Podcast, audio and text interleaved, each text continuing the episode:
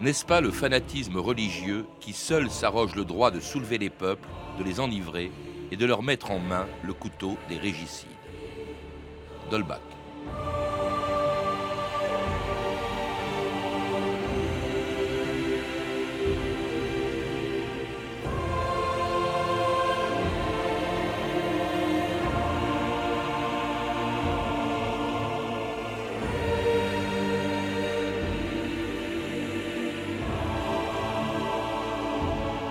2000 ans d'histoire.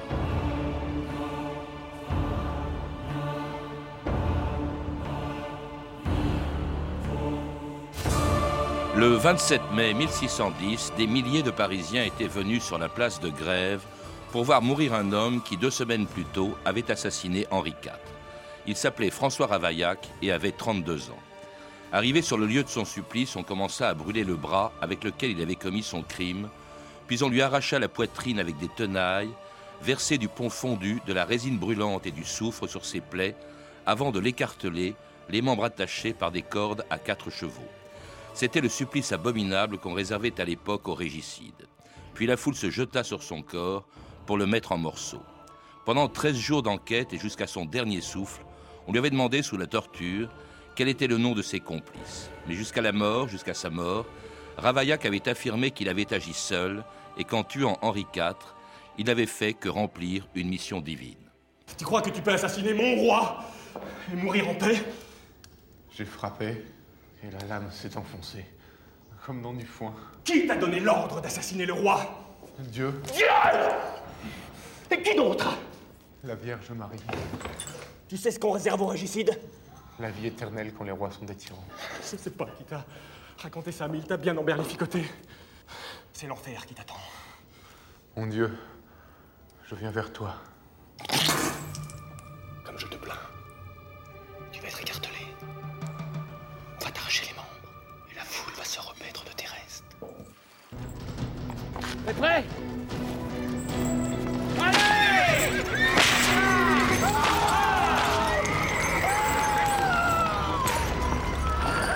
Janine Garrison, bonjour. Bonjour Patrice. C'était un extrait du téléfilm de Jacques Malater, L'assassinat d'Henri IV, qui sera diffusé en janvier sur France 2. La mort de Ravaillac, dont vous parlez aussi dans votre biographie d'Henri IV, qui a été rééditée au Seuil. Une mort atroce, mais c'était celle qu'on réservait aux, aux, régicides. Et non seulement elle ne choquait pas grand monde, mais il y avait foule pour y assister. Et dans le cas de Ravaillac, la foule en a même rajouté. Elle a littéralement dépecé Ravaillac. Elle a, dépecé, elle a Ravaillac à tel point que, euh, comme pour les régicides, le corps devait être brûlé et consumé. Euh, le, bourreau n'a plus rien trouvé que quelques habits. Euh, et c'est ces habits qu'il a fait brûler. Et tant la colère de la foule était gigantesque contre le tueur de Henri IV. Alors c'était euh, c'était une, une, mort atroce, mais qui exprime assez bien la violence dans laquelle on se trouvait à l'époque, même si les guerres de religion avaient été arrêtées par Henri IV, euh, elles avaient duré quand même 40 ans, elles avaient été abominables. Henri IV lui-même, avant d'être roi, avait failli en mourir à la Saint-Barthélemy en 1572, Janine Garrison. En effet, euh, lors de la Saint-Barthélemy, en, en, 1572, Henri IV euh, était euh, nouvellement marié avec une fille de France, Marguerite de Valois. La reine Margot. La, reine, la fameuse reine Margot. Et il y a eu une, euh, de la part des Guises et de la part du peuple parisien, une, une bouffée de haine à l'égard des protestants, euh, à tel point que la royauté, pour se protéger, a, a dû faire exécuter euh, les chefs protestants venus accompagner Henri, qui était encore alors Henri de Navarre, pour son mariage. Henri de Navarre, euh, qui deviendra Henri IV, a été épargné parce qu'il était prince du sang et que c'est très rare de on ne peut tuer un prince du sang. Mais il a été obligé de se convertir. Il était protestant. Il est donc devenu catholique. Et, et, et il a été prisonnier à la cour pendant quatre ans quatre ans qui ont été des années terribles pour lui et qui, je pense, ont formé le personnage euh, qui, vient d'être qui vient d'être abattu maintenant et dont vous avez euh, lu la- le, récit, le- le récit de la mort du régicide.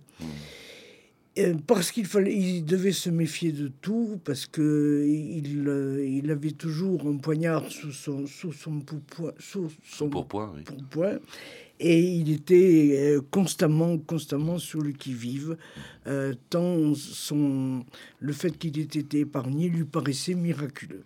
Oui, d'autant plus menacé que euh, après être retourné dans, dans- dans- après avoir échappé à, à- à la cour, il s'est à nouveau, il est revenu dans le protestantisme, donc il devient à ce moment-là, comme on le dit dans le, dans le jargon religieux, il devient relapse, il est excommunié par le pape, il devient, par le pape, oui. et il devient le chef du parti protestant. Le euh, leader des dans- protestants, oui. dans cette guerre entre la Ligue catholique hein, et, et- et- et les protestants. Mais alors, euh, il est d'autant plus détesté, euh, on se méfie d'autant plus de lui dans le camp catholique que en 1584, à la mort du duc d'Alençon, qui était le dernier des Valois à pouvoir monter sur le trône, alors que Henri III qui règne n'a pas d'enfant, c'est Henri IV qui doit succéder à Henri III.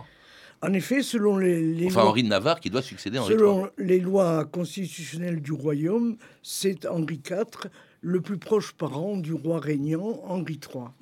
Et le, le problème d'Henri III, qui fera que d'ailleurs il sera également Assassiné, assassiné, c'est que euh, il ne se décide pas à exclure de sa succession ce roi protestant que la majorité du peuple catholique et la majorité de- des catholiques extrémistes euh, constitués en- dans un parti qui s'appelle la Ligue, détestent profondément. Ce qui fait que cette, euh, ce mal-être religieux qui habite la France, du fait que les, les rois de France euh, n'ont pas, comment dire, exterminé l'hérésie protestante, que les rois de France, euh, depuis Catherine de Médicis, ont toujours hésité sur le traitement à faire subir aux protestants, leur accordant des édits de tolérance et leur permettant d'exister. Ce malaise donc religieux euh, fait que en 20 ans, euh, de, de 1589 à 1610, deux rois en France ont été assassinés, ce qui est absolument exceptionnel. Ce n'est jamais arrivé dans l'histoire de France, sinon une fois au Xe siècle euh, pour Charles le Simple, et encore il n'a été qu'emprisonné. Alors le premier des deux, euh, c'était Henri III. En 1589, il est assassiné parce que Il euh, s'allie avec Henri parce qu'il IV. s'allie avec Henri IV. Il prévoit que Henri IV lui succédera à sa mort. Et, et il accepte Henri IV comme son successeur. Et donc, il est assassiné en 1589. Cela dit, il faudra encore trois ans de combat pour que Henri IV conquiert littéralement son pays, qui est entre les mains pour l'essentiel de la Ligue. Il va se battre à Ivry, donc contre la Ligue. C'est à ce moment-là qu'il a cette fameuse phrase Ralliez-vous à mon panache blanc. Oui. Et, et il ne devient véritablement roi qu'en se convertissant à nouveau au catholicisme, en reniant à nouveau le protestantisme. C'était le 25 juillet 1593, devant l'archevêque de Bourges, à la basilique Saint-Denis. Que penses-tu, Henri de Navarre, en ton âme? Je pense qu'un chrétien peut gagner son salut en confessant l'une ou l'autre religion. Le pape t'a excommunié. Je demande à être reçu dans le giron de l'Église catholique, apostolique et romaine. Ton abjuration au calvinisme doit être aussi sincère que ta conversion au catholicisme. Nous sommes là pour en juger. Posez vos questions, je répondrai honnêtement. Crois-tu au purgatoire? J'accepte les dogmes de l'Église catholique. Henri, roi de France et de Navarre, je t'absous du péché d'hérésie et te reçois au sein de notre Église universelle.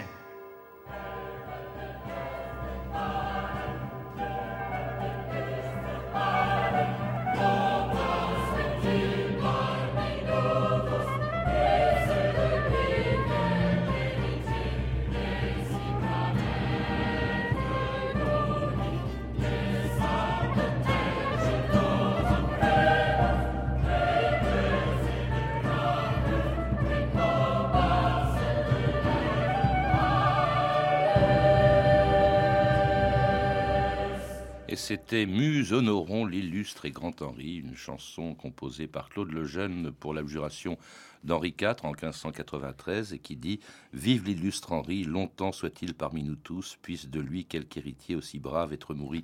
Et c'est donc une, chanson d'époque qui montre un peu, au fond, qu'en se convertissant, eh bien, ce que cherche Henri IV, eh bien, c'est évidemment réunir les Français. C'est pas par conviction, hein, ce n'est pas ce n'est pas tellement par conviction, par conviction, mais il veut faire l'union des Français et surtout le grand souci de, de Henri IV, c'est euh, de faire la paix civile. Mm. Il y a eu quand même presque 40 ans de guerre, de guerre dans, le, dans le royaume et la, population française, la population du royaume était épuisée.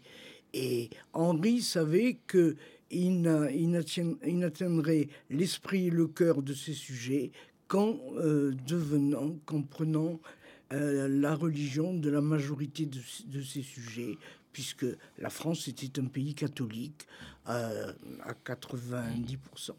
Mais alors, bon, guerre civile, guerre étrangère aussi. Il faut rappeler que derrière la Ligue des catholiques, euh, il y a l'Espagne. Et il y a également, euh, quand il prend vraiment la couronne, quand il, quand il monte sur le trône, il y a encore également la guerre contre l'Espagne. Il fallait faire deux paix, celle contre l'Espagne et celle contre la Ligue.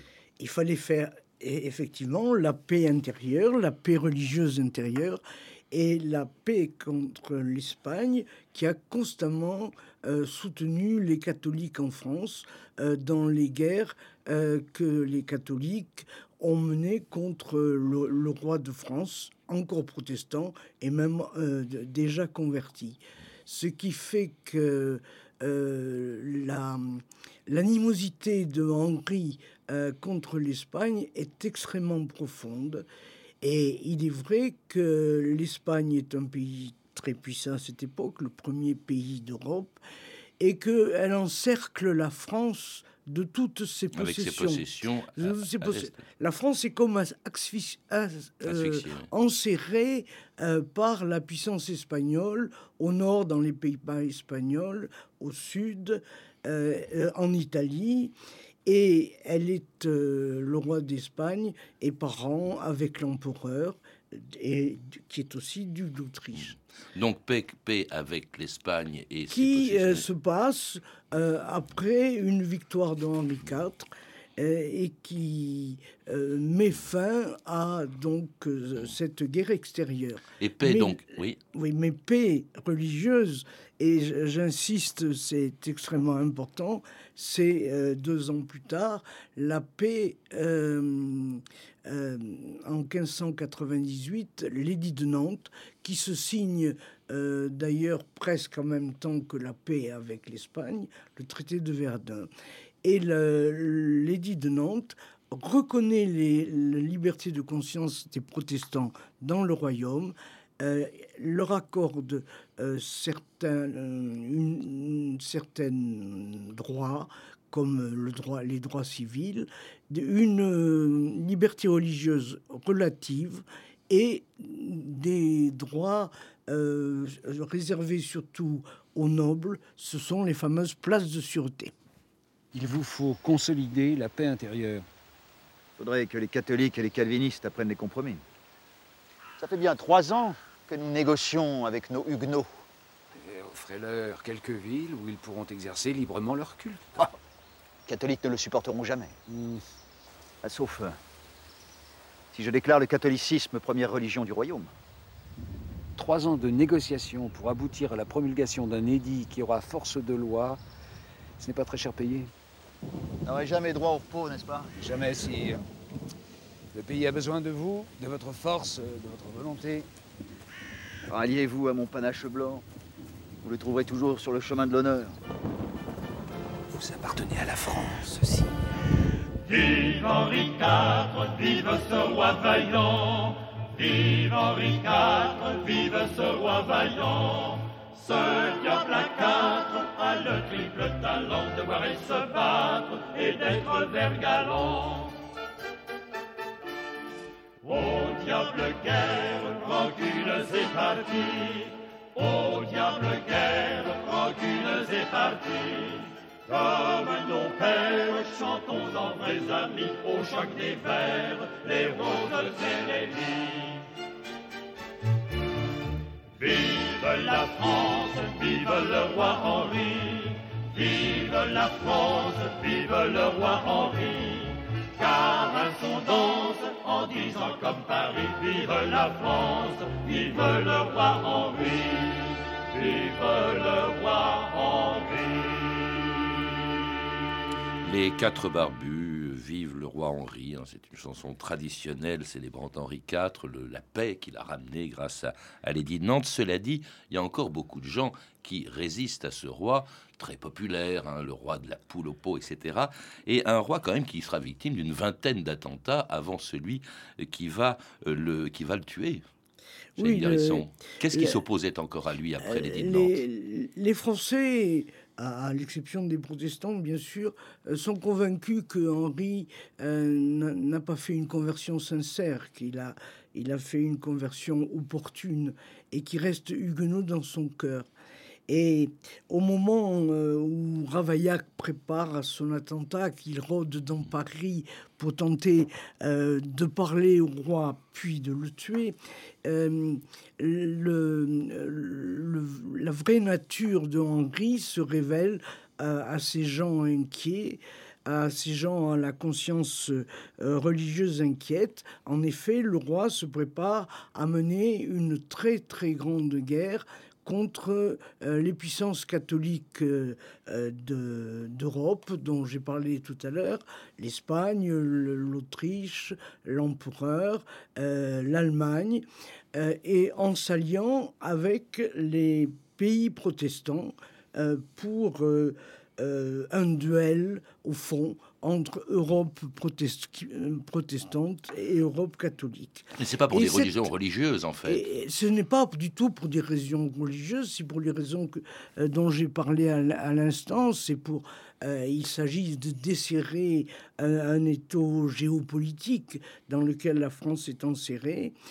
Et hum, euh, il est vrai que Henri prépare sa guerre, qui est d'ailleurs dans la logique de la politique extérieure fran- française depuis plus d'un siècle, puisque c'est la logique de la politique extérieure de François Ier et de Henri II, qui ont combattu les Espagnols et les Allemands.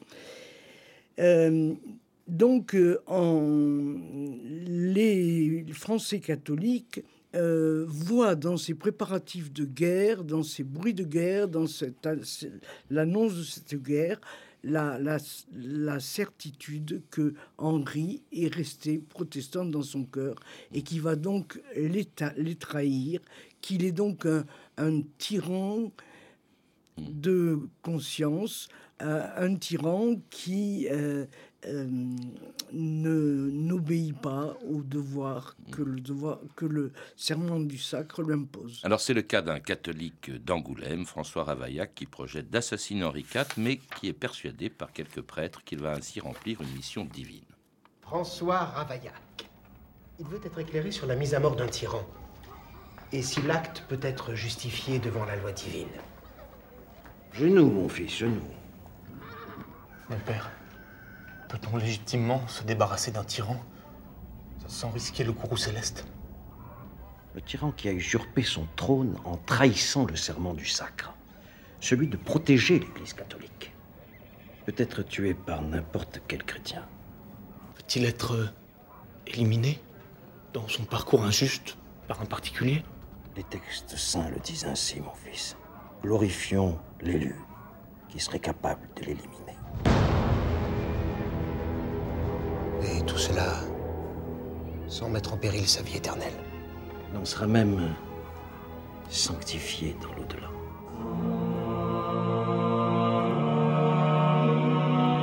En fait, euh, euh, Ravaillac, qui est sûrement très pratiquant, veut être sûr, en voyant ses prêtres, justement, on a dit que c'était des jésuites notamment, qu'il il, il, ira au paradis. Au fond, c'est très, c'est très actuel, si on peut dire, hein, avec une autre religion actuellement, en tout cas avec certains qui la pervertissent. Et, donc, il y avait effectivement des théologiens euh, euh, catholiques qui disaient, qui, qui justifiaient, malgré le tu ne tueras point, qui justifiaient l'assassinat dans certains cas, Janine Garrison. Oui, bien, bien, bien entendu. euh, L'un de, ces thé- théologiens qui est très, très lu d'ailleurs à, cette époque, s'appelle, euh, est espagnol, il s'appelle Mariana, et il, il explique que un élu peut tuer un tyran, un tyran d'exercice, comme les aux yeux des, ultra-catholiques Henri IV, puisqu'il leur impose une guerre qu'ils ne veulent pas, et que euh, euh, euh, ce régicide, cet assassin, ce, parricide, pour reprendre un terme de l'époque, euh, ira droit au ciel parce que il a accompli euh, la voie de Dieu. On dit qu'il y avait aussi un complot derrière. On a pensé par exemple à, la reine Marie de Médicis. Il faut rappeler le contexte. Euh, elle a été couronnée reine la veille de l'assassinat d'Henri IV. Donc par conséquent, elle deviendrait régente s'il mourait, puisque Louis XIII, leur fils, n'a que 9 ans. on a dit qu'elle était peut-être que c'est peut-être elle qui avait armé le bras de, de Ravaillac. Euh, il y a beaucoup d'hypothèses. Les historiens ont, fait beaucoup d'hypothèses sur ce thème-là. Il est vrai que la reine Marie de Médicis était profondément catholique et était euh, très opposée à cette guerre euh, contre, contre les, catholiques espagnols et allemands. Euh, mais euh, tout cela reste bien mystérieux. Il y a encore beaucoup de mystères dans l'histoire de France que l'on ne, peut expliquer. Il semblerait quand même que Ravaillac ait agi seul est agi seul avec euh, l'influence intellectuelle et spirituelle de, certains jésuites et, de, de, de lecture qu'il faisait lui-même. En tout cas, il était seul rue de la Ferronnerie lorsque, le 14 mai 1610, Henri IV était dans son carrosse, bloqué par une charrette de paille, donc en plein Paris. Allez les aider La rue va bientôt se débloquer, sire. C'est juste un charroi qui s'est renversé. Vous voyez J'aurais dû faire envoyer la garde royale pour dégager cette rue. Dépêchez-vous Pour la gloire de Dieu Restez en vie. Sire. Sire. La force. Il va mourir. Ne le tuez pas. Il en va de votre vie. Emmenez-le à l'hôtel de Retz. Il a tué le roi. Vous, avec moi. Il a tué le roi. Le roi n'est pas mort Il n'est blessé Je cours à l'hôtel de ville. On l'ouvre, vite. Fermez les rideaux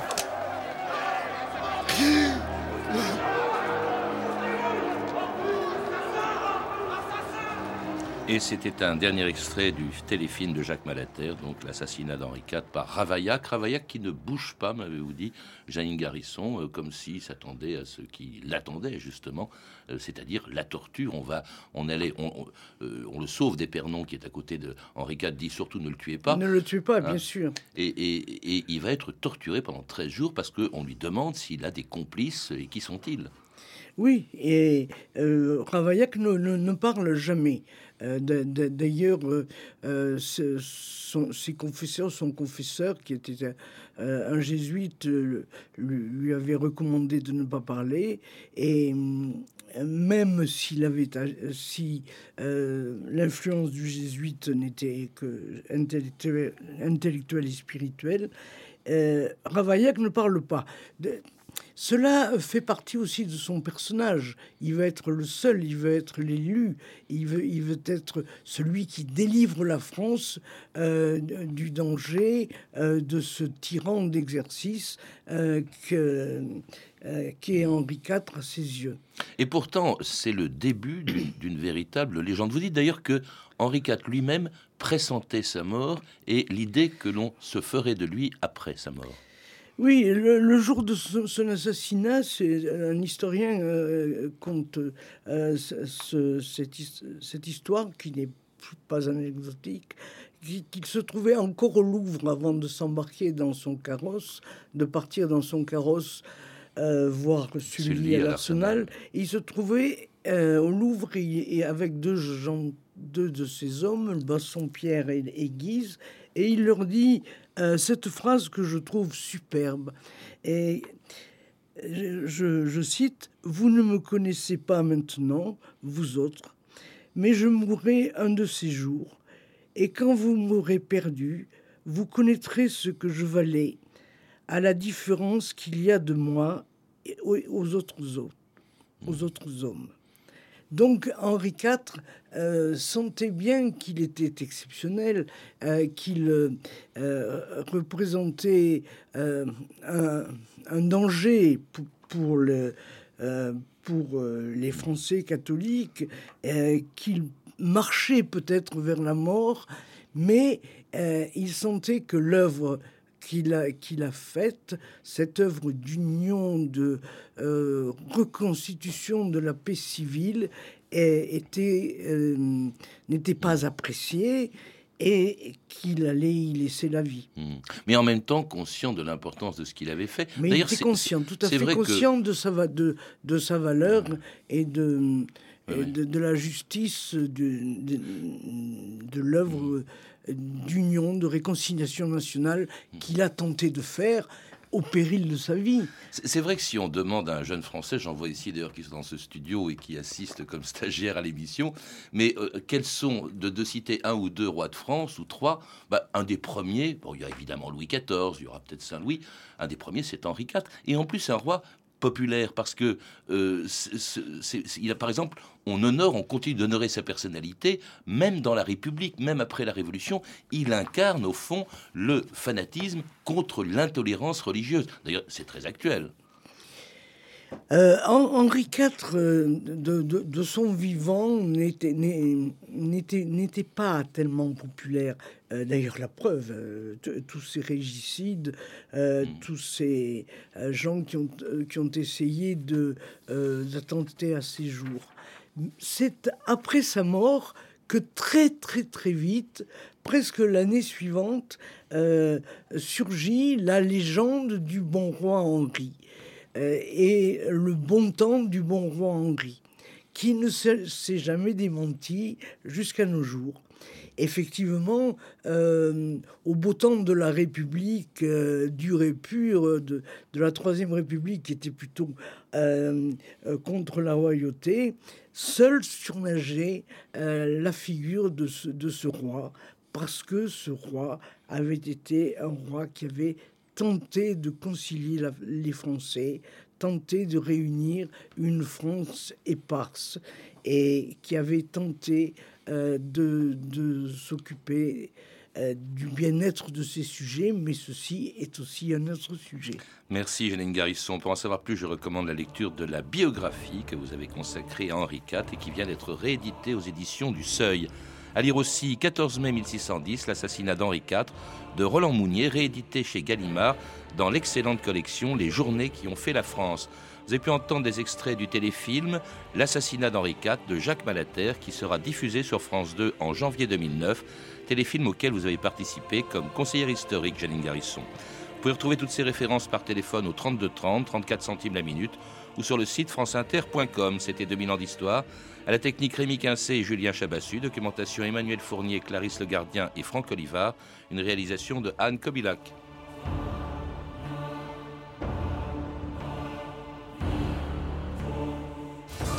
Demain, dans 2000 ans d'histoire, le fascisme italien et les juifs.